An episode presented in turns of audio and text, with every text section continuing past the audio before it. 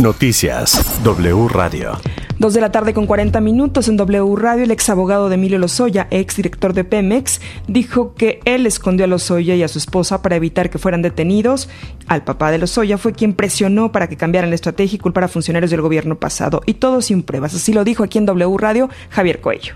Emilio Lozoya Austin sabía que sus declaraciones eran mentira. Obviamente. Y sabía Obviamente. que no tenía pruebas. Obviamente. De- Y lo de hizo una- porque le lo estaban extorsionando. Lo hizo porque lo Lo estaban en la extorsionando. carta. Lo dice en la carta. Dijo que Emilio Lozoya le comentó que su papá estaba negociando algo con la fiscalía, con lo que él y Coello no estaban de acuerdo, debido a que para esa precisa estrategia no había pruebas. Él firmó los amparos. Carlos. Él firmó los amparos. Él firmó el amparo de él. Su hijo firmó su amparo. Tengo las pruebas. Se presentan los amparos. ¿Qué pasa? De repente un día llega aquí a mi oficina como a las diez y media, once de la mañana, espantado. Y me dice, oye Javier, me acaba de hablar el fiscal que los amparos y que no sé qué, y que nos desistamos. En conclusión me regañó, me dijo. Ah, pues la llamada que escuchamos hace unos días. Exactamente. Pero nunca me ¿De dice cuándo, ¿De cuándo estamos hablando más o menos? De octubre del 2019. Ahora. Todavía ni siquiera estaba detenido Emilio. Emilio es detenido en el 20. Lo que él estaba negociando con el fiscal, con Alejandro Gersmanero, era la extradición de la mamá. Porque Carlos, tengo que ser muy honesto.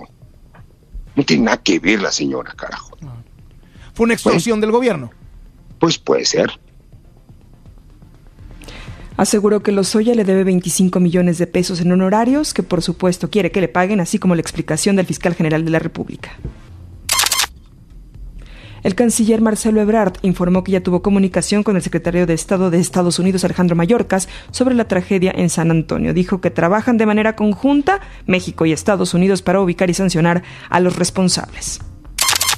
A su salida de Palacio Nacional y tras una reunión con el presidente López Obrador, el embajador de Estados Unidos en México, Ken Salazar, indicó que debe ser este año cuando se dé una respuesta al problema migratorio. Requiere un marco de migración legal y un marco donde los migrantes tengan un tratamiento que no sea lo que ahora están encontrando en este corredor tan doloroso de migración. Se ha visto por mucho tiempo, lo vimos el 9 de diciembre en lo que pasó en Chiapas, en Tuxtla Gutiérrez, donde yo he estado con las familias y algunas de las personas heridas. Y se ve ahora en San Antonio, donde también estos, estas 50 personas que murieron ahí a la mano del crimen organizado.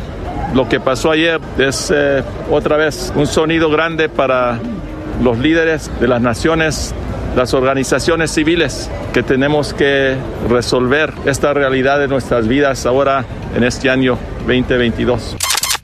Hasta aquí la información, Carlos. Toda la información en wradio.com.mx.